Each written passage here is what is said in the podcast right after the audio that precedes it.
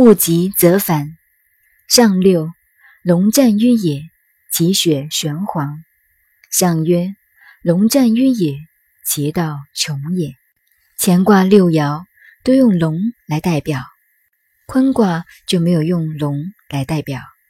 坤卦开始说卦的本身是用母马做代表，接下来以大地的现象，在六爻中说是月亮的现象，但现在到了上六。最后一爻引用到乾卦来了，把龙用进来。我们知道坤卦是没有中卦的，而它的错卦六支都是阳爻，其次阴极就阳生，这一爻要变了。坤卦到这里非变不可，于是阳爻要进来了。而龙战在野，一战争就要流血，流下的血为玄。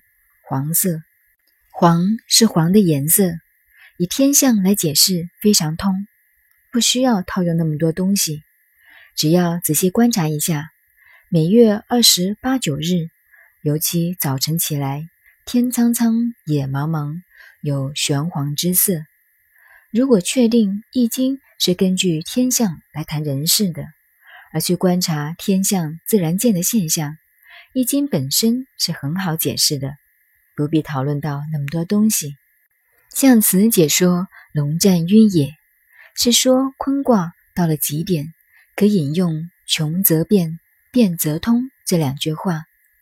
战争对人类并不一定是一种祸害，也许是一种革新，因为“穷则变，变则通”。